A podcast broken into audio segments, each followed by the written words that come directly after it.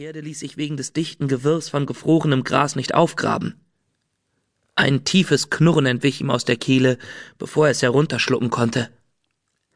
Wenn man ein guter Jäger sein will, muss man geduldig sein, hatte ihm die Hundemutter beigebracht.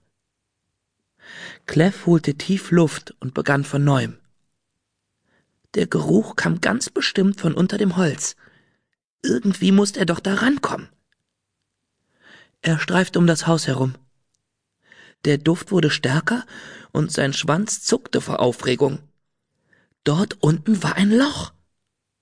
Das Tier musste einen Gang unter das Langpfotenhaus gegraben haben. Clef, was tust du? bellte die Mutter, die neben der Lichtsteintür stehen geblieben war. Nichts, ich bin gleich wieder da. Ich werde sie mit der Beute überraschen. Sie wird sicher ganz stolz auf mich sein. Er warf einen Blick in ihre Richtung. Creek hüpfte um die Hundemutter herum und zog sie am Schwanz. Das sollte sie für einen Moment ablenken. Nur noch ein bisschen, dann habe ich die Beute. Er schob seinen Kopf in das Loch. Groß war es nicht, aber es roch nun sehr stark nach dem Tier, süß und salzig gleichzeitig, und ihm lief das Wasser im Maul zusammen.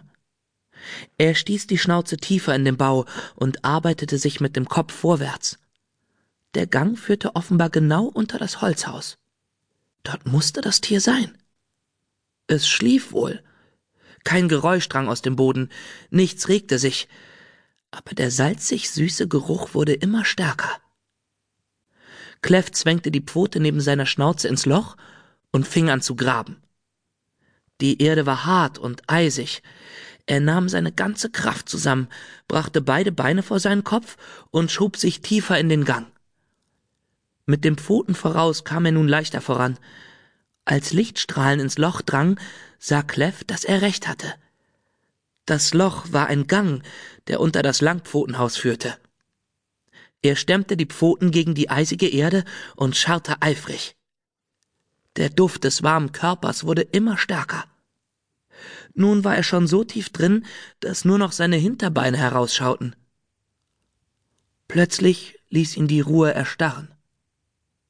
Er rührte sich nicht, aber dann sanken mit einmal seine Pfoten ein. Er versuchte sich aus dem Loch herauszuwinden, doch von oben rieselte so viel trockene Erde nach, dass es völlig dunkel wurde. Auch das Gebell der Rudelgeschwister war kaum noch zu hören. Hilfe! bellte Clef, bekam das Maul voller Erde und sank noch tiefer. Er verschluckte sich, versuchte es dann aufs Neue, aber die Erdenhündin ließ von seinem Gebell nichts nach draußen dringen. Eingeschlossen von der eiskalten Erde wusste Clef kaum, wo oben und unten war. Vor Panik dröhnte es ihm in den Ohren. Er arbeitete wie wild mit den Pfoten, aber mit jeder Bewegung schien er noch tiefer zu rutschen.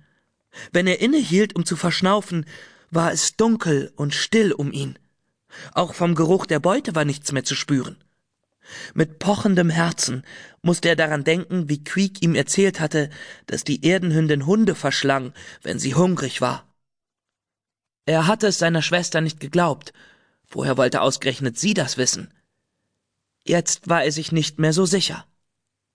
Er japste und keuchte und winselte nach seiner Mutter. Je mehr er strampelte, desto größer war seine Verzweiflung. Die Luft wurde immer dünner, und er war schon halb benommen. Bitte, Erdenhündin, flehte er im Stillen, bitte lass mich wieder los. Er stellte sie sich als großes, schwarzes Ungeheuer vor, so groß wie die ganze Welt. Erstaunlicherweise wurde er ruhiger bei diesem Gedanken, und sein keuchender Atem entspannte sich. Dann hörte er etwas. Alles in Ordnung, Clef? Ich bin hier. Es war seine Mutter. Ihre Stimme klang nur schwach zu ihm herunter. Sie musste in unendlicher Ferne über ihm sein. Kannst du mich hören? Bleib ruhig und komm zu mir. Beweg dich möglichst langsam. Er brachte nur ein ersticktes Winseln zustande. Ich bin hier, Clef, ganz in deiner Nähe. Behutsam verlagerte er sein Gewicht auf die rechte Vorderpfote.